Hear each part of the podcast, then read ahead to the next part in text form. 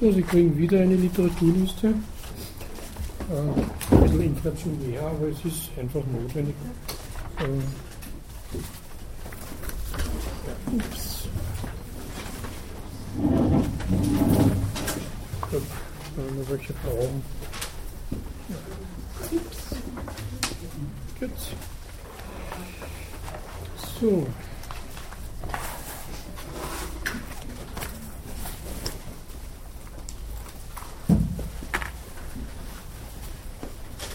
Möchte heute Ihnen einen Überblick über doch das zentrale Element aller exakten Wissenschaft, nämlich das Gesetz, bieten. Es ist ein äh, mehrdeutiger Begriff, der das, äh, sowohl das juristische wie das naturwissenschaftliche, wie das ökonomische, wie das statistische Gesetz das nun deterministisch sein kann, normativ sein kann oder ein Wahrscheinlichkeitsgesetz, ein Gesetz der großen Zahl sein kann, Ihnen eben da einen Überblick geben, weil das die Grundlage ist, wie dann in der Folge die Theorien sich gruppieren und mit dem operieren.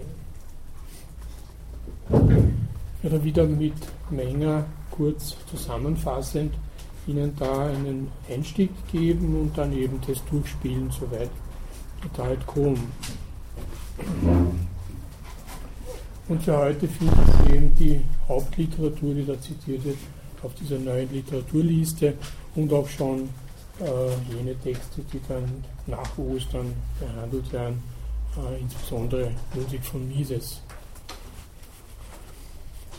Gut, wirtschaftliches Handeln prägt Erscheinungsformen aus, die beobachtbar sind, beobachtbar allerdings unter Parenthese, weil sie prinzipiell im äußeren erfahrbaren Raum stattfinden.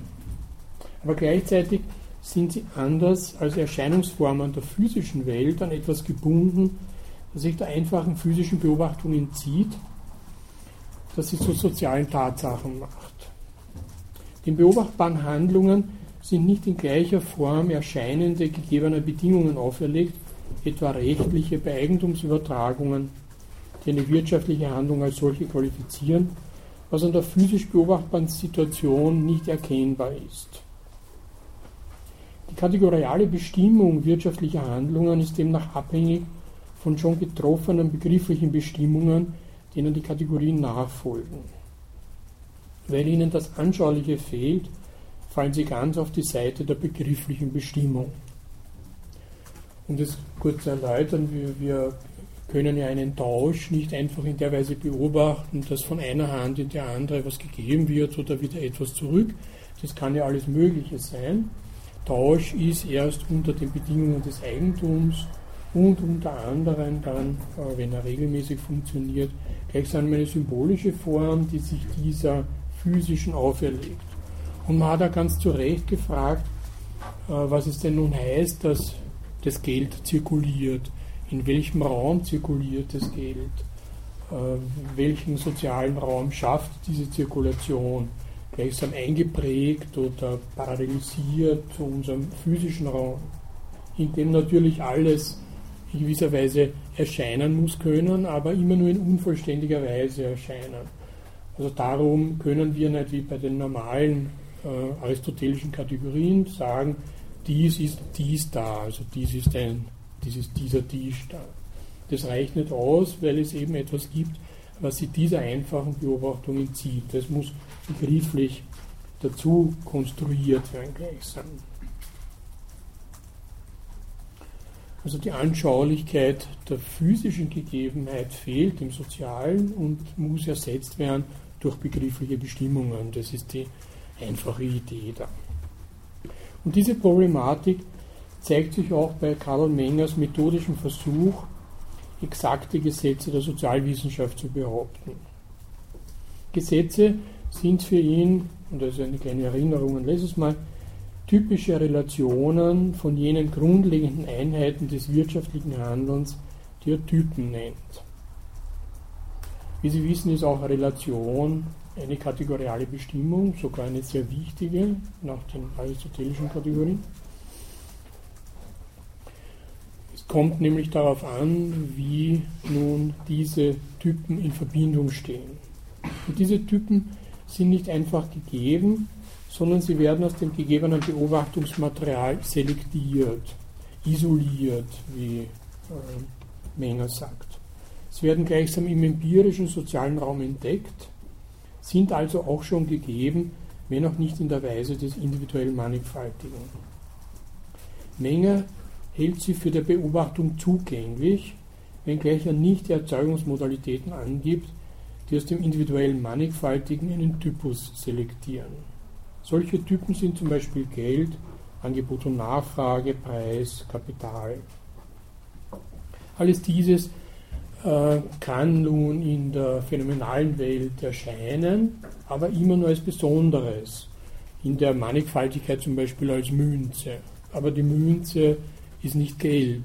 Geld ist etwas, was einen sehr weit, die, sehr einen größeren Umfang hat als die Münze und in der Münze nur eine ihrer Erscheinungsformen. Es kann eben auch Papiergeld oder Schuldverschreibung oder dies oder das sein, was Geld betrifft oder einfaches Buchungsgeld zum Beispiel. Genauso dann natürlich bei solchen Relationen, die ebenso wenig unmittelbar beobachtbar sind wie äh, diese berühmte Angebots-Nachfrage-Relation. Gut. Wenn nun zwischen diesen Typen Relationen ausfindig gemacht werden sollen, die wiederum die exakten Gesetze der Ökonomie formulierbar machen, dann meint die Beobachtung offensichtlich schon einen solch technischen Einsatz wie zum Beispiel die Statistik von Preisen. Dem Beobachtbaren ist also ein mehr oder weniger umfangreicher und unterschiedlich exakt formulierter Begriffsrahmen unterlegt, aus dem nun Typen und typische Relationen gewonnen werden sollen. Ohne die Erkenntnis der typischen Relationen, das heißt jener durch Selektion gewonnenen Beziehungen zwischen den Typen, würden wir, so Menger ausdrücklich, auch jeder über die unmittelbare Beobachtung hinausreichenden Erkenntnis, das ist jeder Voraussicht und Beherrschung der Dinge entbehren. Das habe ich letztes Mal schon betont. Das ist es eben, worauf es bei dieser Gesetzeserkenntnis ankommt, Voraussicht und Beherrschung der Dinge zu erwerben. Es ist immer auf das Zukünftige gerichtet. Das ist der Witz der ganzen Angelegenheit. Es ist in der Naturwissenschaft, in der nomothetischen Naturwissenschaft so, dass Voraussagen getroffen werden müssen, die dann mit dem Experiment bestätigt oder widerlegt werden. Wenn sie widerlegt werden, ist die Theorie falsch. Dann hat sie ihr Voraussagekraft verloren oder sich an der Voraussage, ist an der Voraussage gescheitert. Hier stützt sich nun Menger, wie Uskalimeki hervorgehoben hat, auf die aristotelische Philosophie, genauer gesagt die Kategorienlehre, insofern die Typen Mengers als Universalien verstanden werden können. Das ist eine der genialsten Erfindungen, äh, die Aristoteles gemacht hat, die Kategorienlehre, äh, wie wir uns noch vorsprachlich in der phänomenalen Welt bewegen, indem wir eben auf Dinge hinweisen. Das wären dann eben dieses Kategorien, heißt im Griechischen etwas auf den Kopf zusagen, etwa der und der ist der Täter oder dergleichen, einem Ding auf den Kopf zusagen, das ist es. Aber wir können noch nicht sagen, bei diesem Ding hier, dass es ein Tisch ist, weil das wäre schon in der Sprache jetzt eine Universalie. Das wäre sozusagen jetzt eine Zusammenfassung vieler Phänomene hinsichtlich einer bestimmten Gleichartigkeit, die alle verschieden ausschauen, selbst diese Tische, so sehr sie sich hier ähneln, haben verschiedene Inventarnummer, sind verschieden bemalt und so weiter.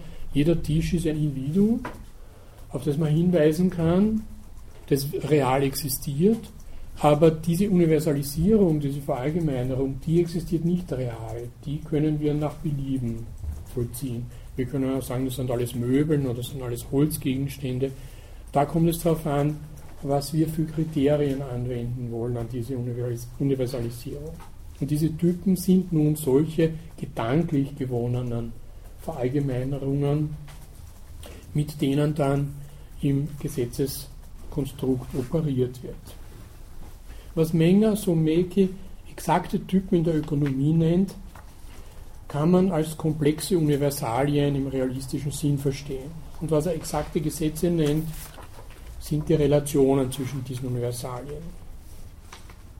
Jener Philosoph, der Karl Menger räumlich und zeitlich, zeitlich recht nahe stand, indem er zur selben Zeit an der Wien Universität Philosophie gelehrt hat, nämlich Franz Brentano, bestimmt eine Universalie tatsächlich recht ähnlich wie Menger den Begriff des Typus. Und Brentano war eben ein Vertreter des Aristotelismus oder Neo-Aristotelismus.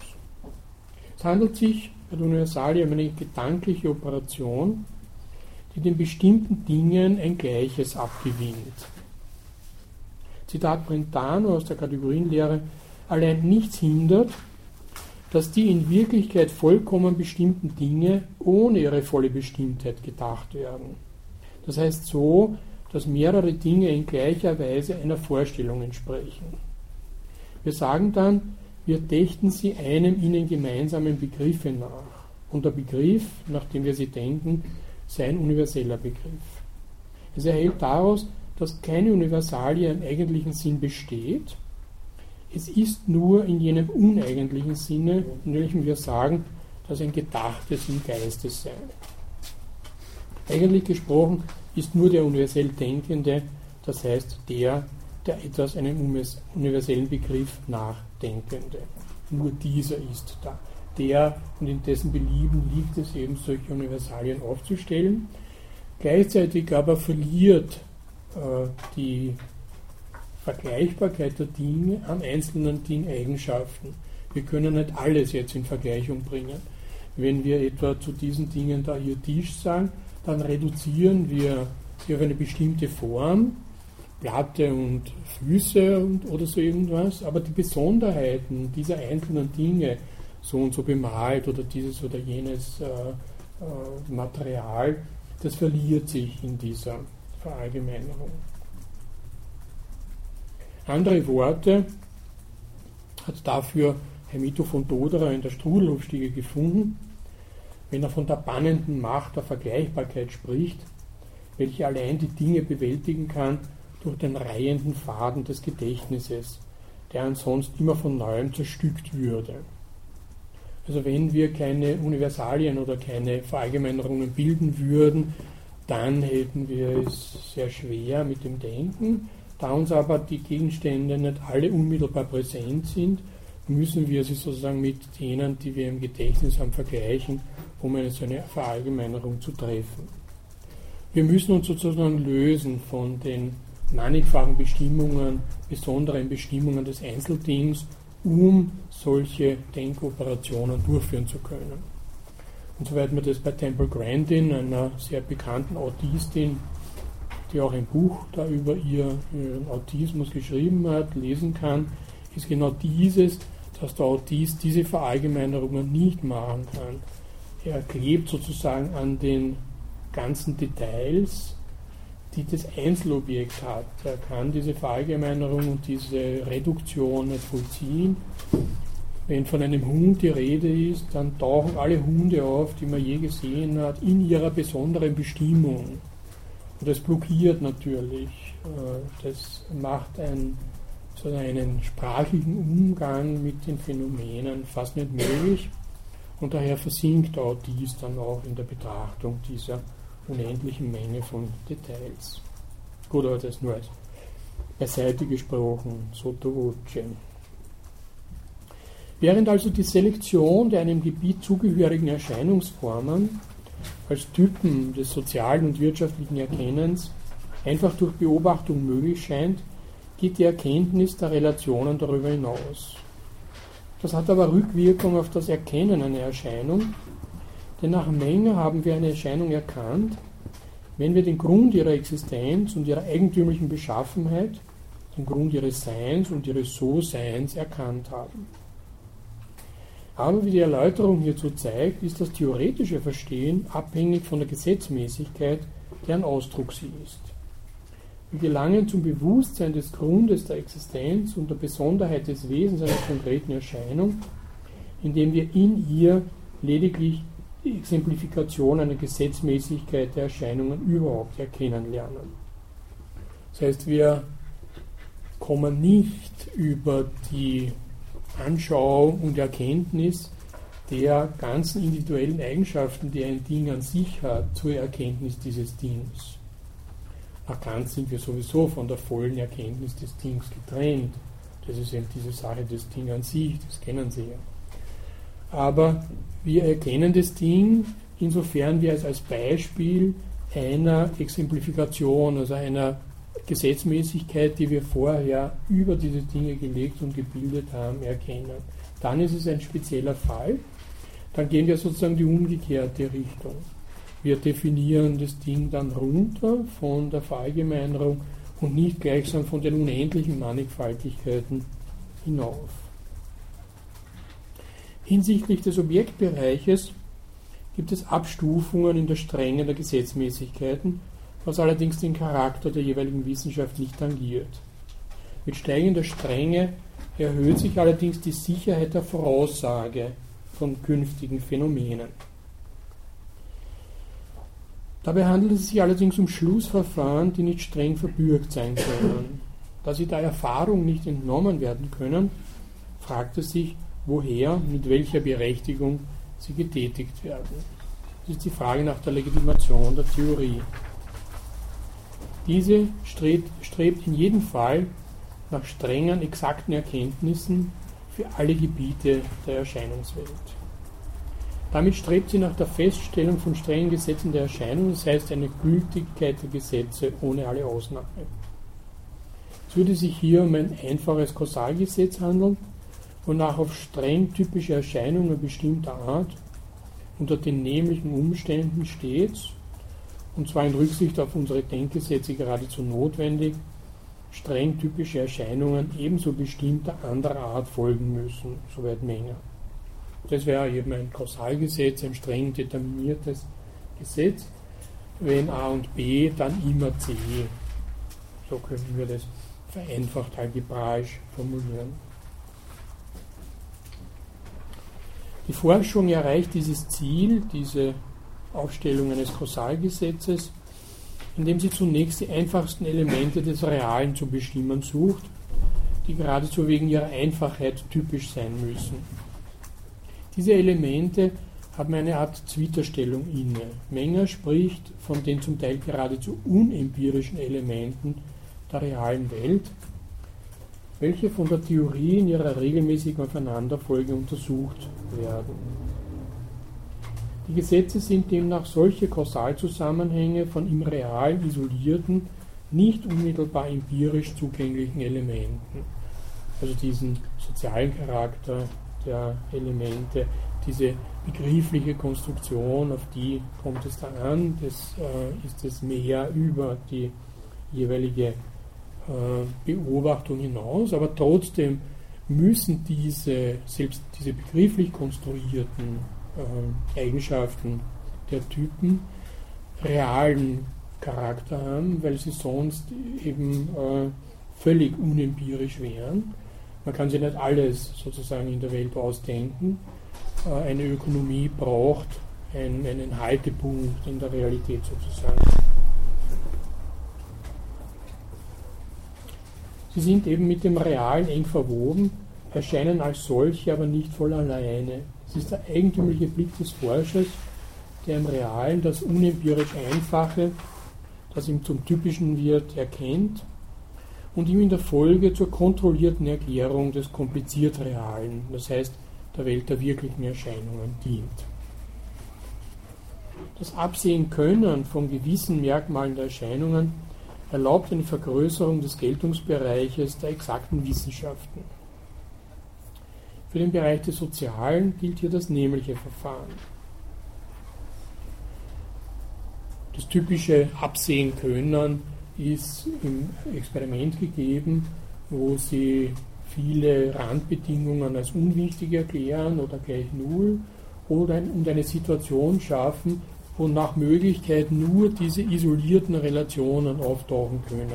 Und alle anderen Sachen haben natürlich einen Einfluss, man weiß es nicht genau welchen, aber der soll minimal und nahezu null gehalten werden. Sie können nicht alle Elemente äh, betrachten. man kann auch dann äh, diese äh, Variablen überhaupt gar nicht mehr darstellen. Das war zum Beispiel ein riesiges Problem ähm, Anfang des 20. Jahrhunderts, die ganzen Variablen, äh, die eine Rolle im Blut spielen, mathematisch überhaupt zu erfassen. Wenn man 21 Variablen hat, das kann man fast nicht rechnen und man kann es auch nicht darstellen in irgendeiner Weise. Da braucht es dann sehr komplizierte Mathematik dazu. Daher versucht man so viele Variablen wie nur möglich als Randbedingungen auszuscheiden im Experiment und sich auf weniges zu konzentrieren, um auch da einigermaßen Klarheit zu haben. Also jedes Experiment ist eine Isolierung von Phänomenen, ist keineswegs die reale, völlige, umfangreiche Darstellung der Dinge, die da verhandelt werden.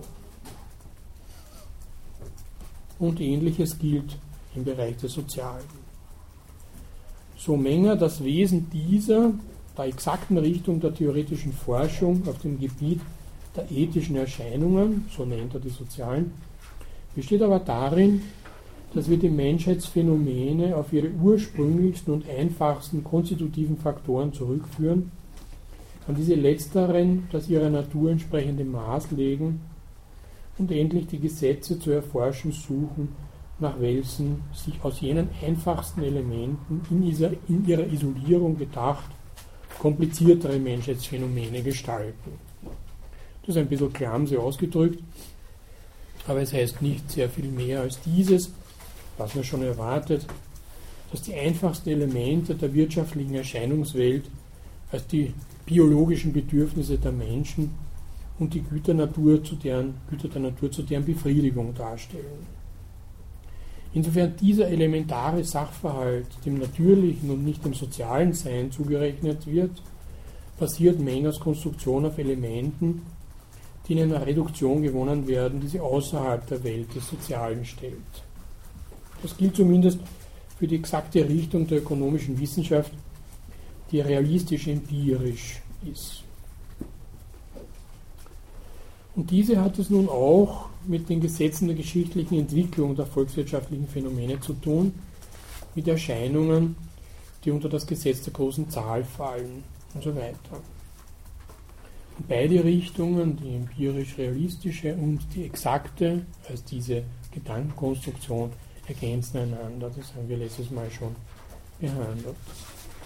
Menger bringt das Verhältnis der beiden Richtungen der ökonomischen Forschung also diese exakte Theorie und realistisch-empirische, in ein vergleichendes Bild. Die reine Theorie der Volkswirtschaft an der Erfahrung in ihrer vollen Wirklichkeit erproben zu wollen, ist ein Vorgang analog jenem eines Mathematikers, welcher die Grundsätze der Geometrie durch Messungen realer Objekte berichtigen wollte. Aber Menger weiß auch, indem wir dies konstatieren, sind wir fern davon zu leugnen, dass es höchst wünschenswert wäre, wenn wir exakte Erkenntnisse zu gewinnen vermöchten, welche zugleich mit der vollen empirischen Wirklichkeit im hier entscheidenden Sinne übereinstimmen. Oder was im Wesen nach das Nämliche ist, empirische Erkenntnisse, welche zugleich die Vorzüge exakter Erkenntnisse aufweisen würden. Das handelt man sich mit dieser Trennung ein. Man hat wie in der etwa euklidischen Geometrie die Gegenstände ideal definiert, punktgerade Fläche, und kann sie als solche idealen Gegenstände niemals in der Realität wiederfinden und kann daher auch nicht äh, in der Realität gleichsam nun diese Gegenstände berichtigen, wie Menger das sagt. Das heißt, es ist ein prinzipielles Auseinanderfahren zunächst mal der empirischen und der exakten Erkenntnis, aber es wäre natürlich wünschenswert, wenn es irgendwie zu einer Überlappung käme, also wenn äh, sich die exakte Erkenntnis gleichsam der Wirklichkeit annähern könnte. Das ist, ich habe letztes Mal schon erwähnt, der Standardvorwurf an die theoretische Ökonomie, insoweit sie Modelle und dergleichen rechnet und aufstellt, dass sie es eben nur mit diesen Gedankenkonstruktionen und nicht mit der realen wirtschaftlichen Situation zu tun hat.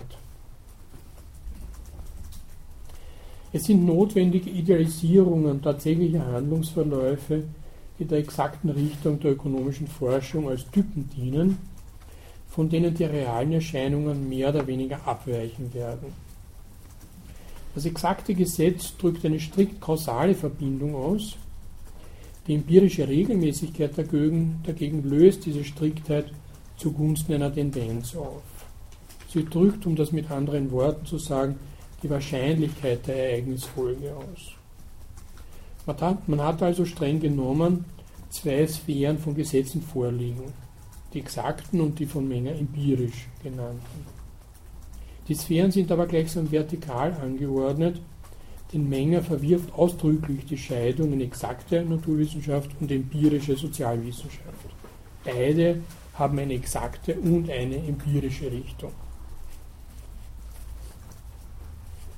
Also auch die Sozialwissenschaft kann exakt sein. Das wird sein Sohn dann in den späten 20er Jahren, äh, wo es eine Vorlesungsreihe über die neueren Fortschritte der exakten Wissenschaft gibt, sofort mit der Mathematik verbinden, was bei Menger Vater noch nicht der Fall ist. Und diese Richtungen, exakte und empirische Richtung, sind gleichsam in der genetischen Abfolge vereint. Zitat Menger, die Erscheinungen des Eigentums, des Tausches, des Geldes, des Kredits sind Phänomene der menschlichen Wirtschaft, welche im Flusse der Menschheitsentwicklung zum Teil bereits seit Jahrtausenden wieder und immer wieder zutage treten. Sie sind typische Erscheinungen. Wie verschieden ist indes ihre heutige Erscheinungsform von jener früheren Epoche historischer Erkenntnis. Wenn wir annehmen, wie bei einigen der wichtigsten Kulturvölker, das Geld anfangs in der Form von Haustieren, später von gemeinen und von edlen Metallen in ungemünztem und endlich in gemünztem Zustande zur Erscheinung gelangt, um schließlich in noch entwickeltere Formen, Kombinierung von Geld und Geldzeichen, überzugehen, so wäre es auch hier schwer, die in die Augen springenden Entwicklung der Erscheinungsform des Geldes zu verkennen. Wir hätten hier hm, fortzufahren eine strukturell typische Abstraktion erreicht, die sich von den historischen Besonderheiten unbeeindruckt zeigt, sie als bloße Ausformungen ihrer wesenhaften Beständigkeit begreifen lässt. Das wäre eine Entwicklung der Erscheinungsform, aber nicht eine tatsächlich essentielle Veränderung des Begriffs der Sache selbst. In dem Maße, wie man vermeinte Gesetze und gesetzmäßige Verläufe des sozialen Lebens zu entdecken glaubt, verschärft man das Problem des freien Handelns. Dieses ist Grundlage des juristischen und politischen Bereichs.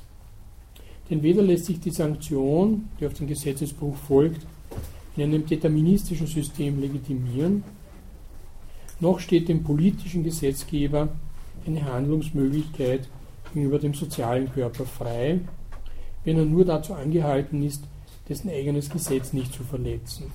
Also ich komme jetzt in den Übergang äh, der politischen Diskussion dieser Gesetze, wo es eine eigenartige, wir werden es gleich hören, Entgegensetzung gibt, äh, die die Ökonomen ja bis heute aufrechterhalten.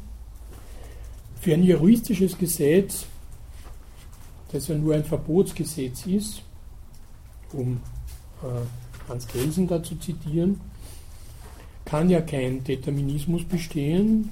Würde einer bestehen, dann würden alle Leute gleichsam jenseits ihrer Freiheit handeln, dann kann man sie ja nicht verantwortlich machen für ihre Freiheit. Ähm, das heißt, ein juristisches Gesetz muss immer einen Spielraum der Handlungsmöglichkeiten offen lassen, wenn es auch aussagt, normativ sollst du dieses oder jenes machen und wenn du das Gesetz verletzt, dann wirst du eben bestraft. Ähnliches gilt für das politische Gesetz. Auch hier äh, kann der Gesetzgeber verschiedene Dinge äh, ins Werk setzen und mehr oder minder glücklich verfahren dabei.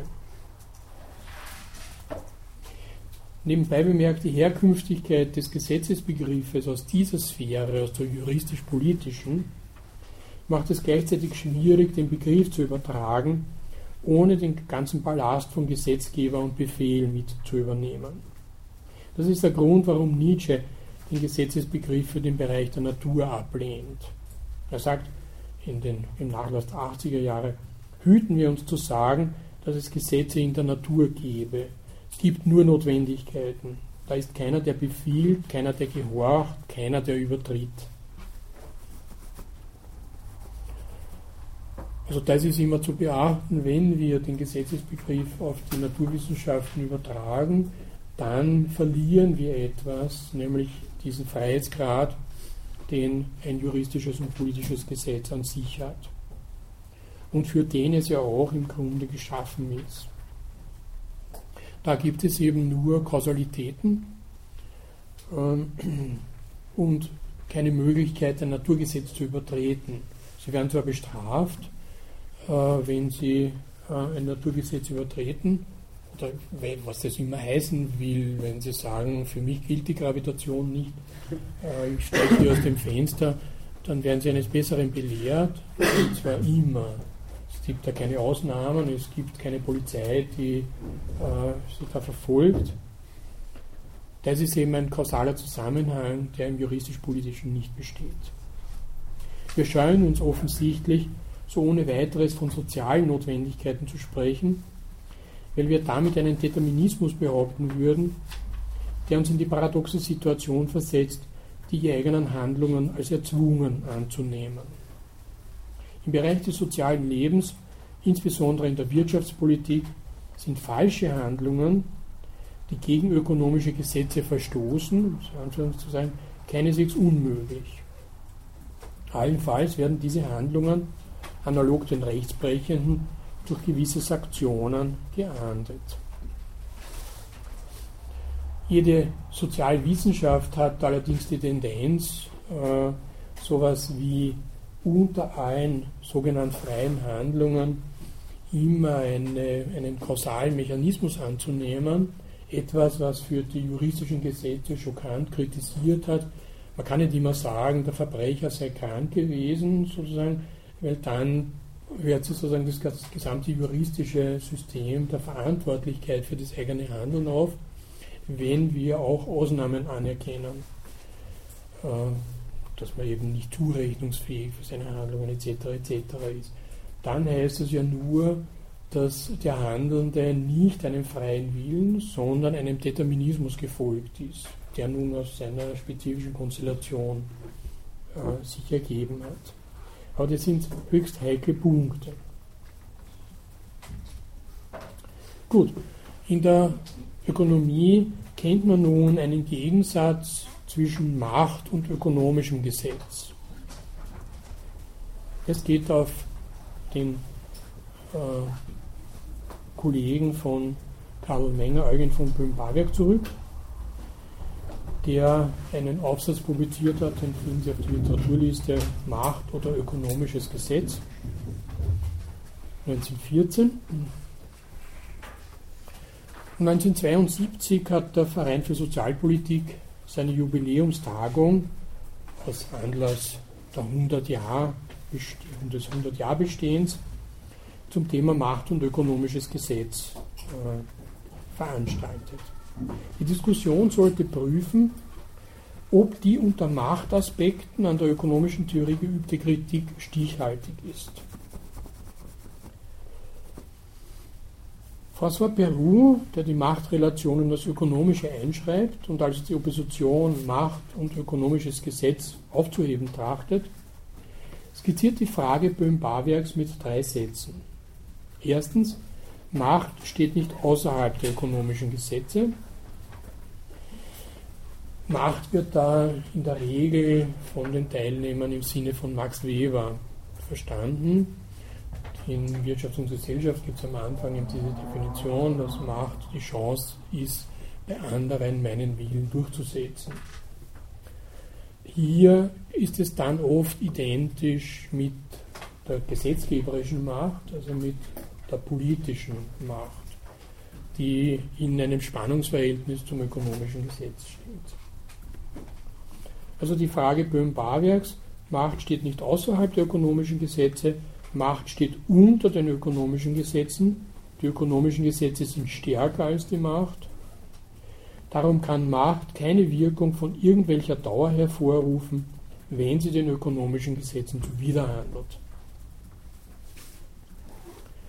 Dieser Schwäche der Macht bei Böhm-Barwerk korrespondiert ein starker Gesetzesbegriff, nach Peru die Vorstellung von einem Naturgesetz in der Wirtschaft. Während umgekehrt Peru selbst nur mehr von ökonomischen Gesetzmäßigkeiten sprechen möchte und dementsprechend die Unterordnung der Macht unter die ökonomischen Gesetze als problematisch ansieht. Die Macht wird ihm zum vordringlicheren Problem, und zwar schon in ihrer ökonomischen Form und hinsichtlich der Axiomatisierung der Wirtschaftstheorie.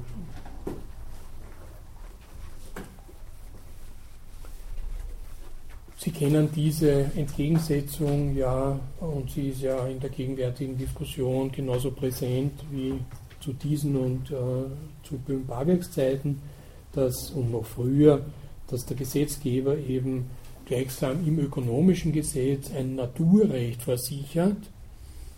So können wir das vergleichen. Diese gesamte Konstruktion des Naturrechts war ja eine bürgerliche Konstruktion im späten 16. und beginnenden 17. Jahrhundert die gegen oder zumindest als Begrenzung von jedem positiven Recht gedacht war. Äh, positives Recht darf naturrechtliche Bestimmungen nie verletzen.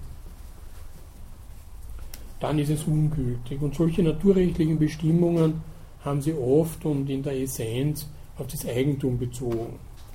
Auf das Eigentum der Person an sich selbst, das nicht verletzt werden darf, also kein positives Recht darf äh, formuliert werden, das sie in ihrem Eigentumsrecht an sich selbst schädigt, also etwa Sklaverei ausspricht oder dergleichen, was ja bis ins 19. Jahrhundert ein virulentes Problem war, und auch äh, sich an ihrem Eigentum vergreifen, also etwa jetzt nach Willkür sie enteignen oder dergleichen.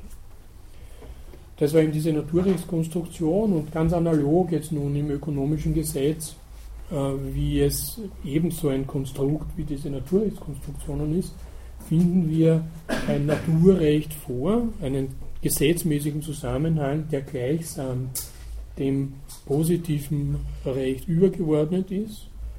Zwar jetzt nun mit der Sanktion ausgestattet, wann immer ein Gesetzgeber, also die Macht, gegen das ökonomische Gesetz verstößt, dann ist es von entscheidendem ökonomischen Nachteil für die Gesamtheit.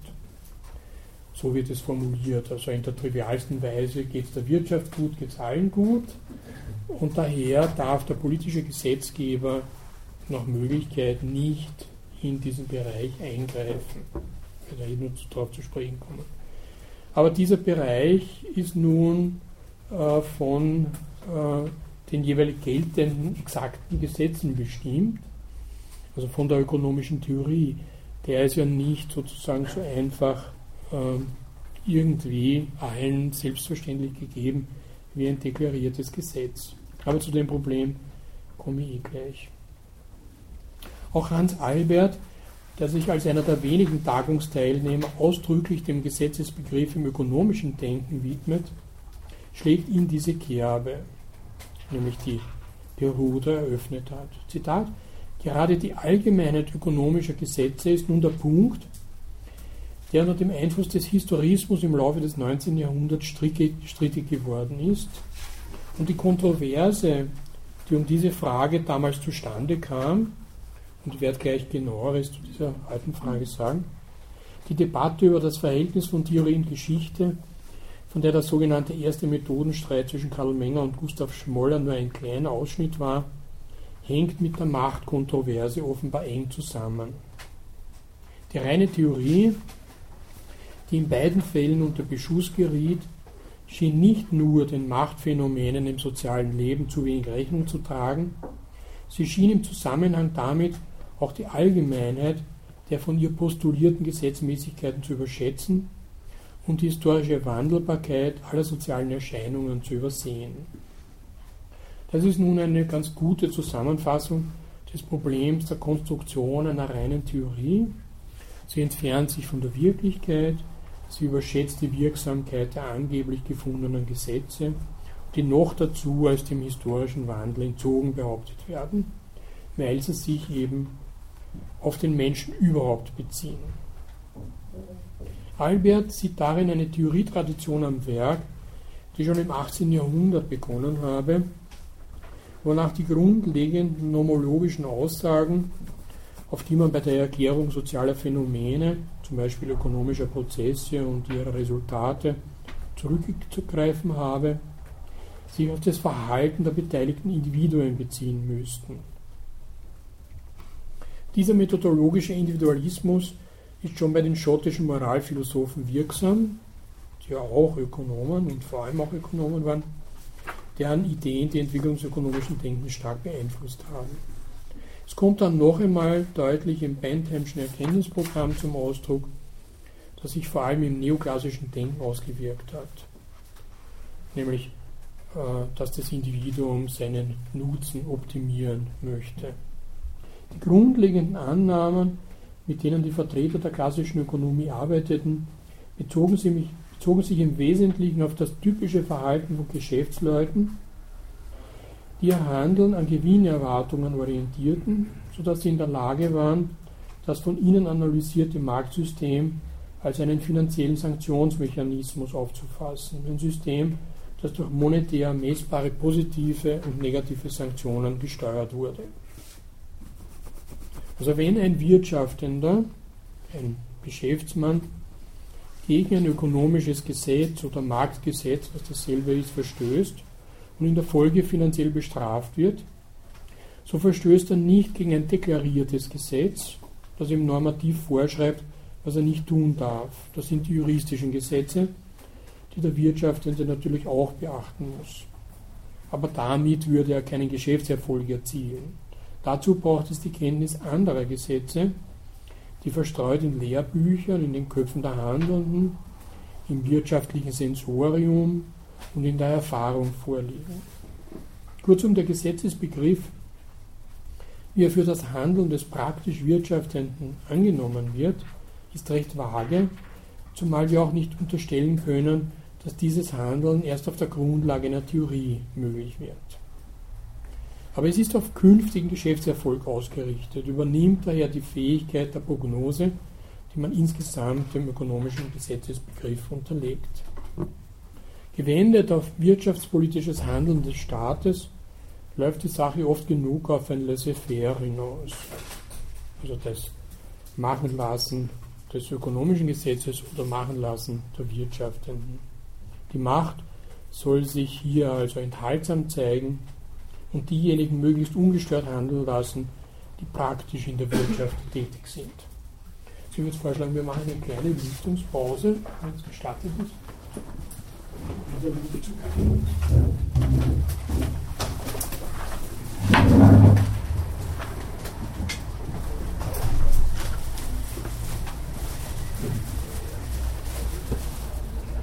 Die Frage erlaubt, ob Sie noch Literaturlisten brauchen, eins oder zwei. Beide. Sie brauchen die erste. Ja.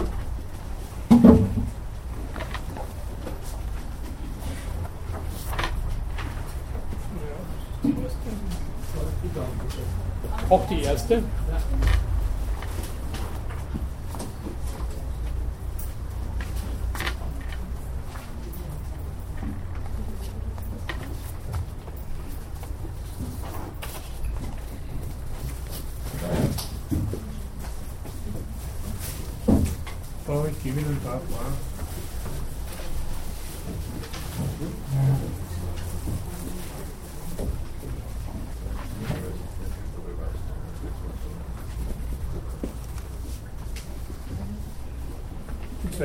Haben sie alle.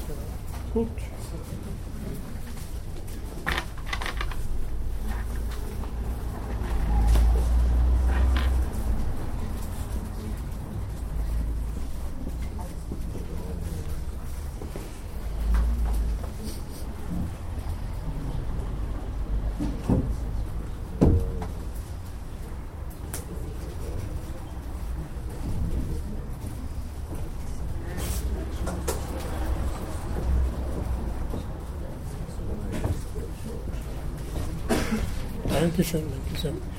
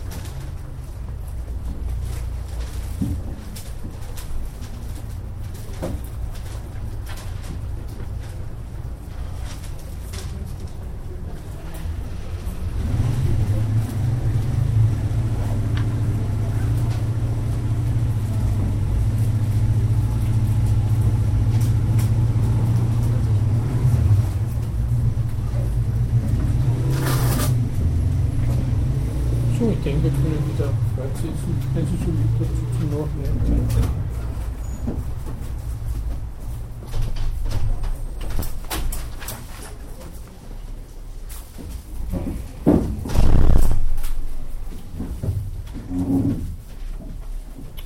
Wenn also eine Polarität zwischen Gesetz und Macht so hergestellt wird, dass unter dem Gesetz die autonome Funktionalität des ökonomischen Systems versammelt und der Macht dagegen interessegeleitetes politisches Handeln verstanden wird, etwa von einem Gesetzgeber, von einer Regierung. Hier also das Funktionieren eines ungestörten Systems ökonomischer Gesetze, da die relative Willkür von Handlungen, sozialpolitisch oder sonst wie motiviert, dann sind offensichtlich je verschiedene Perspektiven des Sozialen ins Auge gefasst. Und es wird deutlich bei der von Hans Albert angesprochenen Debatte äh, über den Methodenstreit, äh, eben in dieser äh, frühen Versammlung von deutschen Volkswirten, die sich in Eisenach 1872 versammelt haben und den Verein für Sozialpolitik gegründet haben, der immer noch besteht, um eben äh, dieser Geltung des reinen ökonomischen Gesetzes entgegenzutreten. Dort äh, in Eisenach hat Gustav Schmoller, das Haupt der jüngeren historischen Schule, die Eröffnungsrede gehalten. Und da wird die ursprüngliche Zuordnung von Macht und Gesetz als Tyrannei der Manchester-Partei die das absolute laissez-faire, laissez-passer vertritt und dementsprechend am Pol der reinen Geld- und der ökonomischen Gesetze anzusiedeln ist, apostrophiert. Dem stehen die in Eisenach Versammelten gegenüber, die ihre Sorge über die sozialen Zustände an den deutschen Staat adressieren und diesen mithin am Pol der Macht situieren. Das Deutsche Reich hat sich ja gerade nach dem erfolgreichen Krieg 1870-71 gegen Frankreich konstituiert, 71. Und nun wird sozusagen die sittliche Aufgabe dieses Staates angesprochen. Mit Manchester Partei, also das, was Schmoller hier so zusammenfasst, ist der Kongress der deutschen Volkswirte gemeint, der 1858 von deutschen Wirtschaftspolitikern gegründet wurde. Ähm, als die durch die Manchester Schule zwischen 1820 und 50 zum Zwecke der Einwirkung auf die Abschaffung der Getreidezölle in England begründete Freihandelsbewegung auf Deutschland übergriff. Der Kongress vertrat eine klassische Harmonieauffassung und war gegen jegliche Staatseingriffe in den freien Arbeitsvertrag. Schäfer hat dazu einiges geschrieben. Also das wäre für Schmoller nun äh, die Manchester-Partei beziehungsweise jene Partei, die die reine Geltung ökonomischer Gesetze über die juristische und gesetzgeberische Macht äh, stellen würde. Was nun Schmoller vertritt, ist, dem juristischen Gesetz zuzumuten, dem ökonomischen Gesetz entgegenzutreten, es in die moralischen Schranken zu weisen und es nach anderen Kriterien zu modifizieren, also in jeder, jedem Fall eine Subordination des ökonomischen Gesetzes zu erreichen. Ein sozialpolitischer Konkurrent dieser Zeit, nämlich Karl Marx, hat den bürgerlichen Staat gerade in seiner sozialreformerischen Funktion als Stütze eines sich selbst zerstörenden Systems gesehen. Die Sozialgesetze treten der schrankenlosen Ausbeutung der Arbeiter entgegen. Also im Kapital haben sie eine lange Passage über den Kampf um den 8-Stunden-Tag und wie wichtig es ist, sozusagen die Arbeitszeit, die 12 oder 14 Stunden pro Tag betragen hat, zu reduzieren, äh, um äh, sozusagen aus den Arbeitern wieder menschliche Wesen zu machen und auch die Kinderarbeit zu verbieten und alles dieses.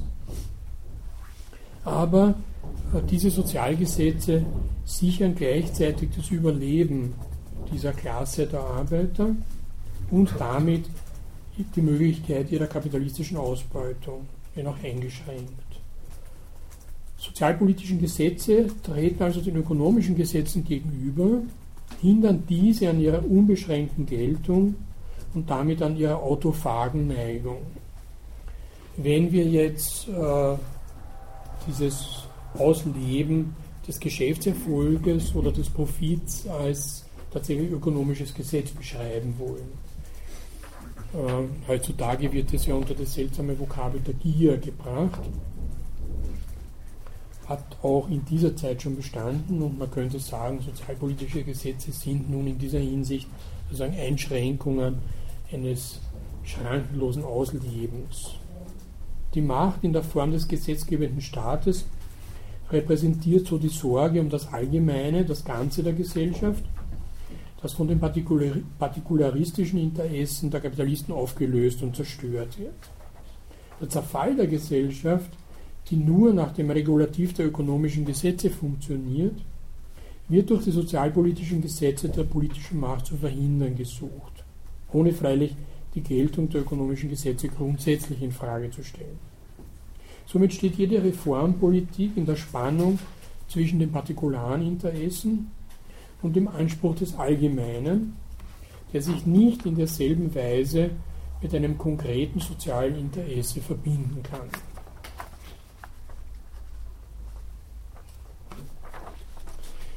Weil, und das ist jetzt das Problem, das Allgemeine immer gleichsam ein begriffliches Konstrukt ist, das nicht von der Werft dieser Interessen getragen wird und auch so etwas wie eine bestimmte Ideologie, einen bestimmten Glauben an die Fortschrittlichkeit, an die Nützlichkeit der Gesetze, die da äh, im Namen der Allgemeinheit und des Besten der Allgemeinheit durchgesetzt werden bedarf. Das sehen Sie jetzt an der Gesundheitsreform von Obama in den USA, dass die wirklich massiven partikularen Interessen von der Pharmaindustrie repräsentiert werden. Und dem steht kein so genau so konkretes, starkes Interesse entgegen, weil diejenigen, die dieses Gesetz betrifft, diese weiß nicht, 32 Millionen nicht versicherte Amerikaner sind ja zum Teil von einer Ideologie so bescheuert, dass sie gegen ihre eigenen Interessen äh, votieren, weil sie eben äh, wahnhafte Zustände äh, befürchten. Also sie, dass Amerika kommunistisch wird oder dergleichen, bloß wegen eines simplen Sozialsystems, das in Europa zweifelsohne nicht zum Kommunismus geführt hat. Es hat andere Probleme, aber diese nicht.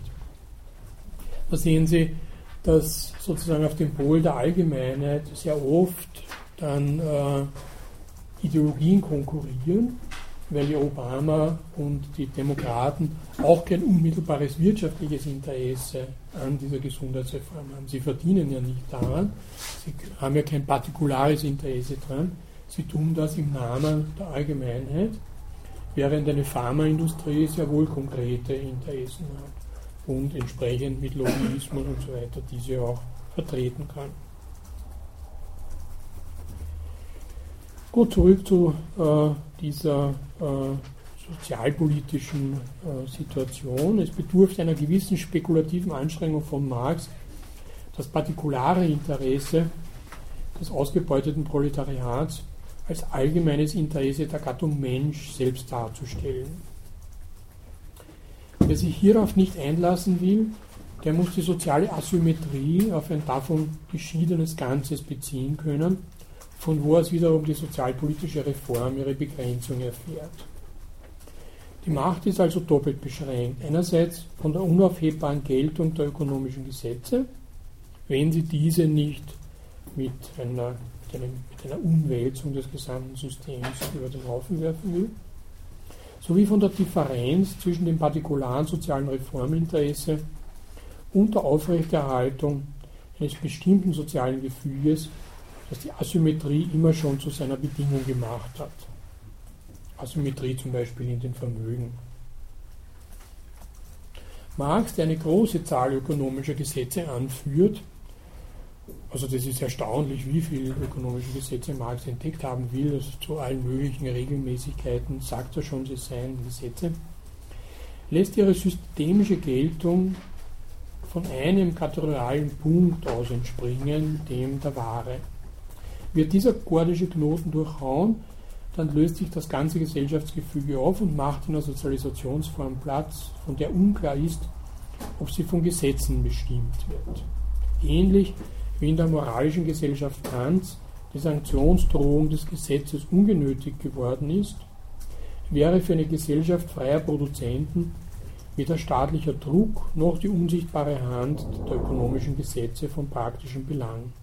Es wird gesetzt, dass umfassende Einsicht dem Gesetz den Boden entzieht. Damit haben wir umgekehrt eine Bestimmung des ökonomischen Gesetzes, das ja paradox ist und von Marx und von Hegel und anderen immer sehr schön als Element der Entfremdung analysiert wird, dass die Menschen zwar den Markt produzieren, wie auch immer, wie auch immer unbewusst, welche unsichtbare Hände da immer auch im Spiel sind, aber selbst von diesem Produkt unterworfen sind und selbst wieder produziert werden. Sie können ihre soziale Stellung nur in diesem System einnehmen, das ihnen nun als fremde Macht entgegentritt. Das ist dieses alte Golem-Problem. Man schafft sich einen Golem aus Lehm und der tritt einem dann, äh, wenn er irgendwie bösartig wird, gut, er wächst immer weiter und weiter, als fremde Macht gegenüber. Also das eigene Produkt wendet sich gegen einen selbst. Damit aber ist just das, was als Kern äh, unserer Gesellschaft angesehen wird, ein Element von Unfreiheit und keineswegs von Freiheit. Also solchen Gesetzen unterworfen zu sein, heißt nicht frei zu sein, sondern einem bestimmten Gefüge unterworfen zu sein. Der Zufall wollte es, dass 100 Jahre nach Eisenach die marxistische Theorie gerade eine Zwischenkonjunktur hatte, also da in den frühen 70er Jahren. Schmoller versuchte ihr gegenüber einen Damm zu bauen. Er spricht von der sozialen Reform im staatssozialistischen Sinne, womit er der möglichen Gefahr, in seinen Worten, einer uns zwar bis jetzt nur von ferne, aber doch deutlich genug drohenden sozialen Revolution vorbeugen möchte. Worauf sich Schmoller in seiner Begrüßungsansprache aber ausführlicher bezieht, ist der Zustand der Wissenschaft der deutschen Nationalökonomie. Diese hatte inzwischen Konkurrenzmodelle zur an die englische Manchester-Schule sich anlehnenden deutschen volkswirtschaftlichen Agitationspartei entwickelt. Besagte Partei verfolgte das Prinzip unbedingter volkswirtschaftlicher Freiheit bis zur letzten Konsequenz, das heißt das Prinzip der Nichtintervention des Staates. Was nun die in Eisenach versammelten Kathedersozialisten eint, ist nicht ihr Parteistandpunkt, sondern ihr Verhältnis zum Staat. Immer ist ihnen der Staat das großartigste sittliche Institut zur Erziehung des Menschengeschlechts, wie Schmoller es in diesen berühmt gewordenen Worten ausdrückt. Es ist der Pol der Macht, die starke Staatsgewalt, von der sie Gesetze erhoffen, die den ökonomischen Gesetzen in manchen ihrer Wirkungen Widerstand bieten können. Weil der Staat hierbei den positiven sozialpolitischen Gesetzen eine moralische Erwägung vorangehen lassen muss, die nach der sittlichen Wirkung fragt, ist er Erzieher des Menschengeschlechts, aber auch Verbündeter gegen die partikularen ökonomischen Standpunkte, die in den Worten von Schmoller nur an der Steigerung der Produktion, nicht aber an der Wirkung auf die Menschen interessiert seien. Diese Vorstellungen nun haben ein gewisses Echo in Frankreich hervorgerufen, das sich nach 1871 vom preußischen Schulmeister besiegt sah und also zu erforschen trachtete, was so erfolgreich an der deutschen Ausbildung gewesen sei. Einer derjenigen Franzosen, die zu Studienzwecken nach Deutschland geschickt wurden, war der Gründervater der modernen Soziologie Emil Durkheim. Und da finden wir nun einen anderen Gesetzesbegriff, einen Gesetzesbegriff der Kollektivgewohnheiten, wenn man so will, wie er dann die Soziologie bestimmt, vor. Aber durchaus in einer Relation zu dem, was die Ökonomen zu dieser Zeit in Deutschland gelehrt hatten. In seiner Eröffnungsvorlesung an der Universität von Bordeaux, wo Emile Durkheim 1887 bis 1888 einen Cours de Sciences Sociales hielt, preist er die Ökonomen als bahnbrechend und beispielgebend für die Sozialwissenschaft.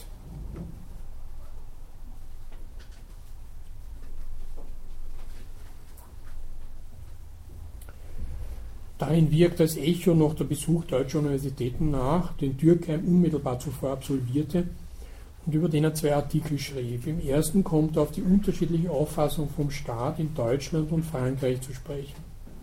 Während für die Franzosen der Staat eine riesige Maschine sei, dazu bestimmt, die vielen sozialen Existenzen zu unterdrücken, ist er für die Deutschen ein spontanes Produkt des sozialen Lebens. Zwar getrennt davon, aber aus ihm entspringend.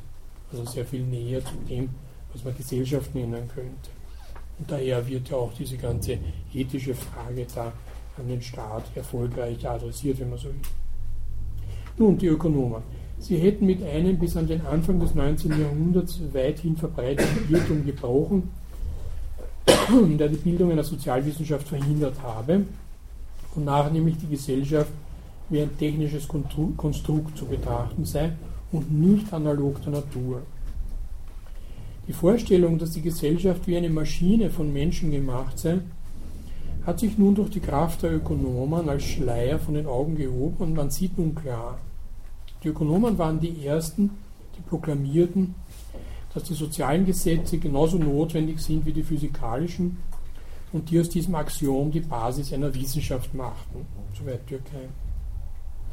Das läuft schließlich auf die alte Distinktion von Gesetz und Willkür hinaus wobei er dem Wort Willkür, ein juristisch-moralischer Begriff, das ergänzende Wort Zufall hinzufügt. Zwei Welten wären es, die man anzunehmen hätte, wenn man die universelle Gültigkeit des Gesetzes leugnet.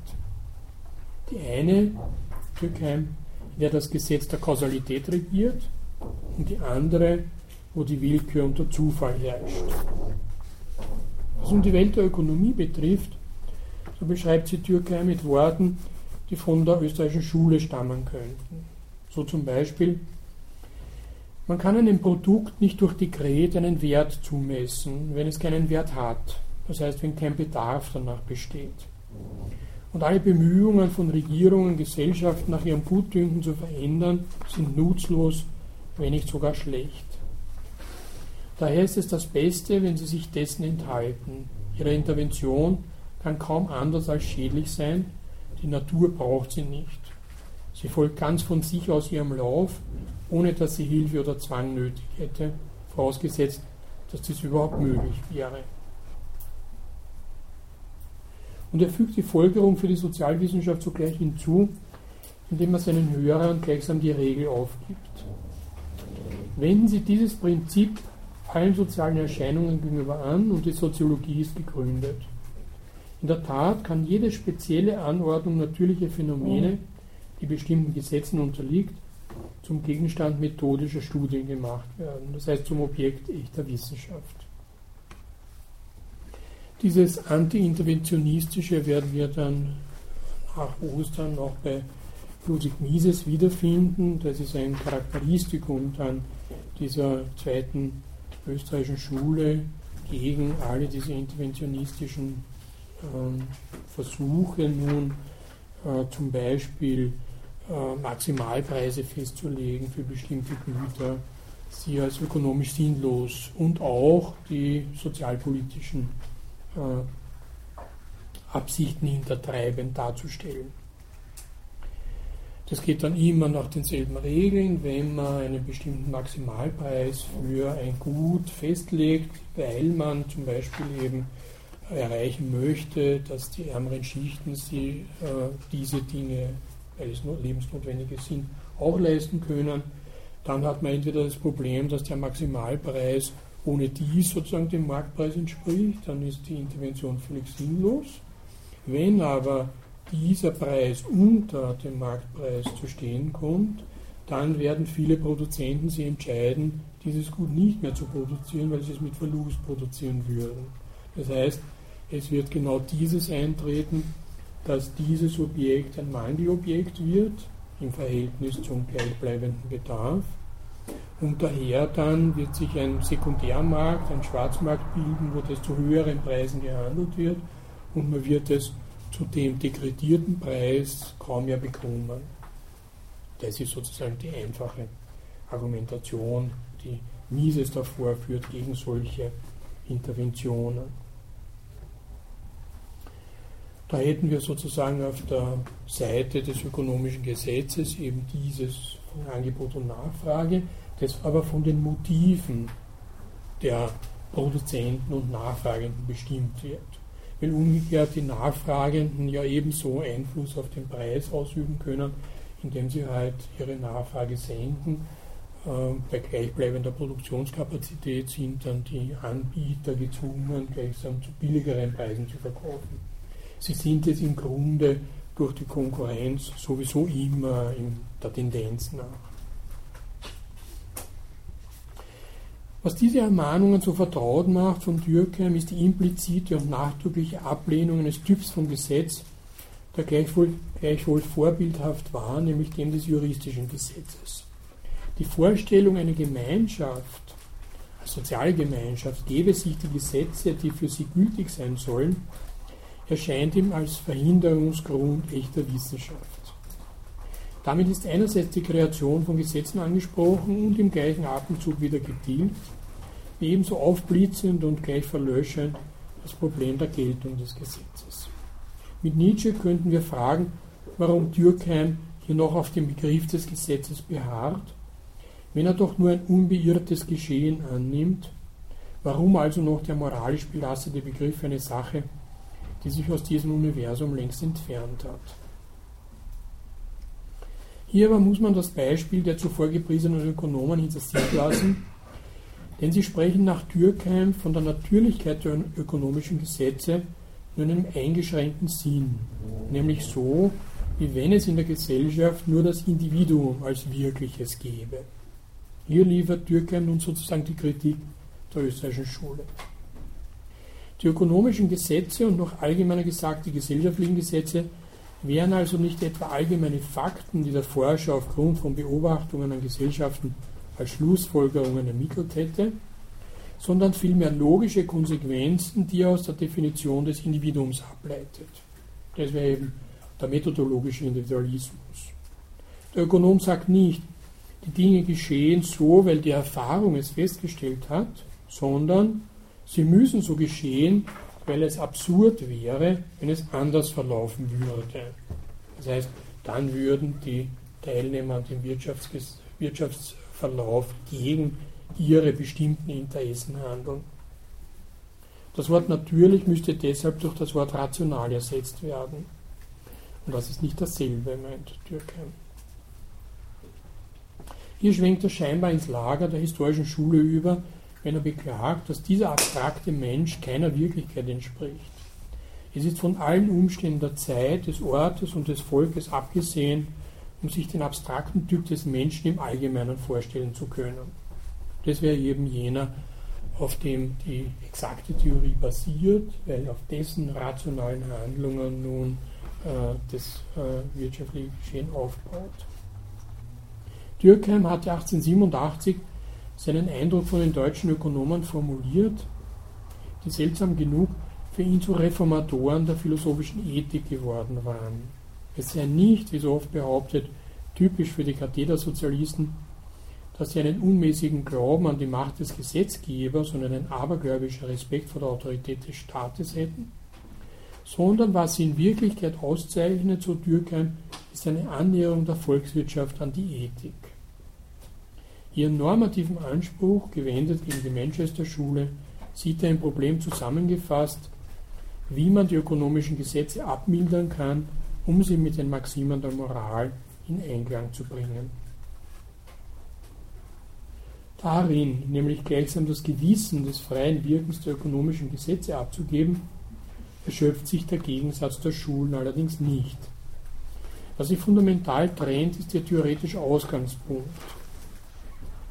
Der für die einen das tauschende Individuum und für die anderen die Volkswirtschaft als ein reales Ganzes ist. Dazwischen herrscht nicht einfach die Verbindung einer abgestuften Hierarchie von Abstraktionen, sondern es gibt offensichtlich so etwas wie einen Schwellenwert, der von der Abstraktion unterschritten keinen Gegenstand mehr übrig lässt. Noch einmal Dürkheim, eine Abstraktion besteht darin, einen Teil von der Realität zu isolieren und nicht darin, sie zu eliminieren. Das Vorgehen unserer Wirtschaftswissenschaftler bewirkt aber gerade, sich der Gegenstand der Volkswirtschaft, so wie sie die Kathedersozialisten begreifen, auflöst. Und dieser Gegenstand ist die wirtschaftliche Funktion des sozialen Organismus. Um sie zu widerlegen, müsste man demonstrieren, dass diese kollektive Funktion nicht existiert und dazu vorgängig beweisen, dass die Gesellschaft nichts als eine Ansammlung von Individuen ist. Eine Behauptung, die man zwar oft als Axiom voraussetzt, die, aber nie die man aber nie bewiesen hat. Hier orientiert sich Dürkheim an Schäffle, der übrigens Vorgänger von Karl Menger hier an der Universität war, dessen Werk eine eigene Besprechung widmet, in welcher er andeutet, wie man sich eine Naturgesetzlichkeit des sozialen Organismus vorstellen kann. Also was äh, der Unterschied ist, ist, dass äh, die Gesamtheit der Gesellschaft nicht aus einzelnen Atomen zusammengesetzt ist, aus diesen Individuen, und man dann gleichsam nachträglich erklären müsste, wie diese Atome überhaupt noch miteinander zusammenhalten können, wie das Ganze sich ergibt, sondern der Drehpunkt bei Dürkheim ist der, und dann nähert er sich der historischen Schule an, dass das Ganze zuvor existiert, das was man Holismus nennt. Es gibt einen sozialen Organismus, der nicht nun äh, gleichsam aus einander gleichgültigen sozialen Individuen aufgebaut ist, sondern der ein Funktionsganzes ist, das man so nicht zerteilen kann. Man kommt nicht auf diese Einheiten des Individuums, wenn man diesen sozialen Organismus zerlegt, weil man ihn im Zerlegen zerstört. Wir können daher sagen, so Durkheim, dass ein kollektives Bewusstsein nichts anderes ist als ein solidarisches System, ein harmonischer Konsens. Und das Gesetz dieser Organisation ist folgendes. Jede soziale Masse gravitiert um einen zentralen Punkt und ist der Einwirkung einer bestimmten Kraft ausgesetzt, welche die elementaren Bewegungen regelt und kombiniert. Schäffle bezeichnet dies als Autorität.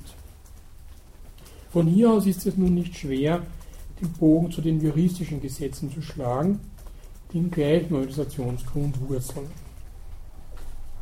Wieder Dürkheim, tatsächlich verdanken die Gesetze ihre Existenz nicht dem alleinigen Willen des Gesetzgebers. Sie sind der Gesellschaft immanent, so wie die Gesetze der Schwerkraft im Körper. Die einen werden nicht vom Staat, die anderen nicht vom Gelehrten geschaffen. Recht und Moral sind ganz einfach die Voraussetzungen des gemeinsamen Lebens. Es ist also gewissermaßen das Volk, welches sie hervorbringt und durch sein Leben bestimmt. Der Gesetzgeber konstatiert und formuliert sie. Daher ist es auch keineswegs unverzichtbar. Wenn er nicht eingreift, so besteht das Recht nichtsdestoweniger auf der Ebene des Brauches weiter. Nur halb bewusst zwar, aber deshalb nicht weniger wirkungsvoll. Es verliert seine Präzision, nicht seine Autorität. Das hat er dann mit seinem Neffen äh, Marcel Moos recht eindrucksvoll in eine Soziologie und gleichzeitig in eine Ethnologie verwandt. Man kann an dieser Stelle daran erinnern, dass das griechische Wort, von dem da äh, schon einmal die Rede war, und äh, nomologisch zum Beispiel, also Nomos, das in der Regel Gesetz bedeutet, ähm, den Inhalt hat, dass es ein Gesetz, das durch Übereinkunft formuliert wird und nicht von einem göttlichen Gesetzgeber gegeben ist. Gleichzeitig aber hat Nomos auch den äh, Begriffsinhalt, dass es Gebrauch, Herkommen und so weiter bedeutet. Also genau das, was Dürkheim hier anspricht, dass alle Gesetze sich gleichsam in diesem moralischen Fundus äh, des Brauches, dessen was üblich ist, äh, fundieren und auch dagegen natürlich jetzt nicht plötzlich äh, andere Sachen ohne eine Stütze hier zu finden einführen können. Gut, äh, zum Schluss nun äh, der Übergang zur Wahrscheinlichkeit und zu statistischen Gesetzen. Der Physiker Franz Exner hält 1908 an der Wiener Universität seine Inaugurationsrede als Rektor über Gesetze, Naturwissenschaft und Humanistik. Auch er gelangt bei der Behandlung der üblich gewordenen Trennung in Geisteswissenschaften und exakte Wissenschaften zu der rhetorischen Frage, ob es zweierlei Naturen gäbe. Eine, in der alles Geschehen nach strengen, niemals versagenden Gesetzen verläuft, und eine zweite, die solche Gesetze nicht kennt, wo die Ereignisse willkürlich aufeinander folgen. Er verneint die Frage, weil sich alle Vorgänge, auch solche, die uns zur Aufstellung nationalökonomischer, juristischer oder soziologischer Begriffe nötigen, Vorgänge in der Natur sind, folglich alles der Gesetzlichkeit der Natur unterworfen sein muss. Das ist der Monismus eines Physikers.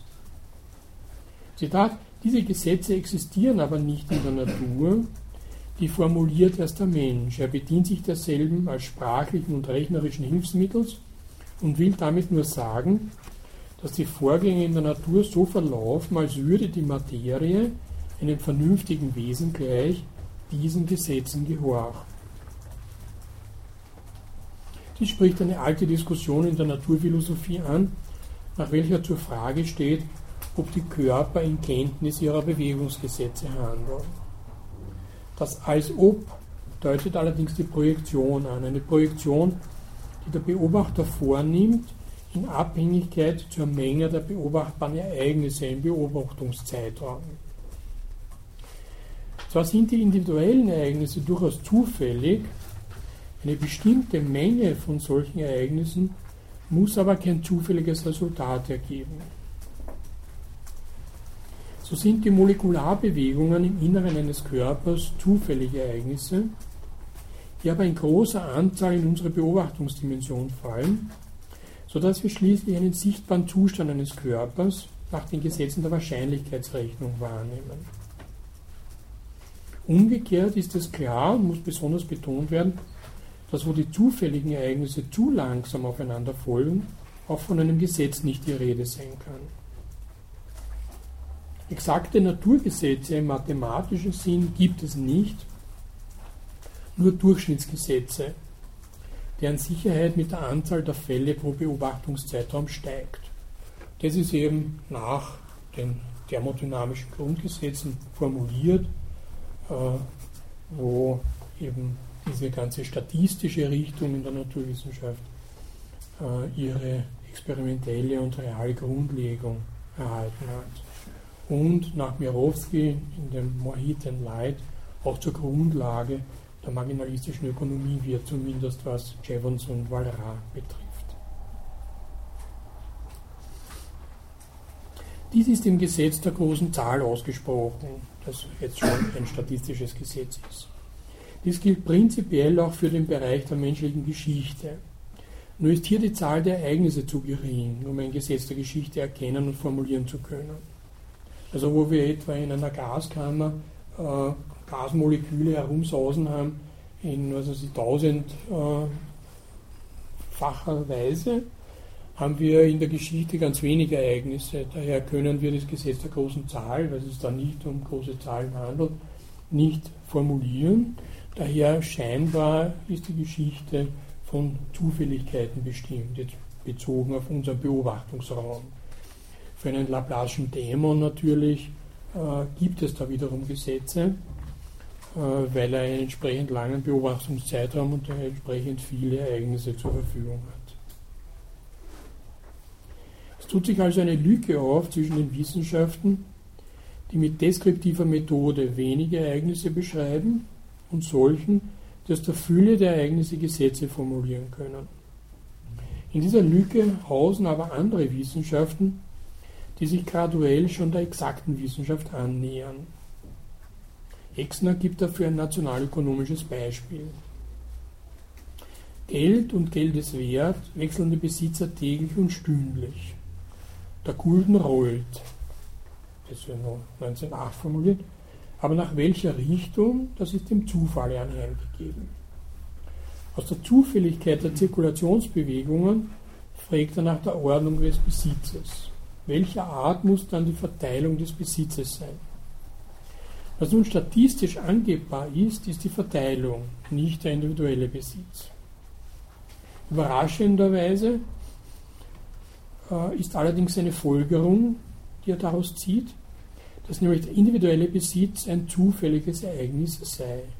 Wenn die Güterverteilung wirklich im Wesentlichen auf Zufall beruht, also mit der Notwendigkeit eines Naturvorganges sich vollzieht, dann werden wir auch, solange der Kulturzustand, dasselbe bleibt, daran nichts ändern können. Der Zufall ist nun zum Naturgesetz geworden, welcher das soziale Leben zumindest in der Ordnung der Besitzverteilung reguliert. Aber der Zufall ist eben aufgefangen in dem Gesetz der großen Zahl, das dürfen Sie nicht vergessen. Es scheint, als hätte man die Macht gegenüber dem Gesetz ausgespielt, als hätte der Determinismus des Naturgesetzes die Lücke des juristischen Gesetzes, das nämlich brechen zu können, endgültig geschlossen. Wir haben mit dem statistischen Gesetz tatsächlich die alte beherrschende Abhängigkeit von der Figur des juristischen Gesetzes hinter uns gelassen. Die abweichende individuelle Handlung ist eben kein Bruch des Gesetzes, sondern ein notwendiges Bestimmungselement, worin sich die normierende Faktizität konstituieren und wovon sie sich gleichzeitig abstoßen kann. Da es um Normalverteilungen geht, äh, gibt es eben Handlungen, die außerhalb dieser Normalverteilungen, aber in sehr geringer Zahl. Das wären sozusagen Verstöße gegen die generelle Durchschnittstendenz. Da sie aber eben im Begriff der Normalverteilung als existent angenommen werden müssen, sind sie wiederum konstituierend für diesen Gesetzesbegriff, der über Wahrscheinlichkeit läuft.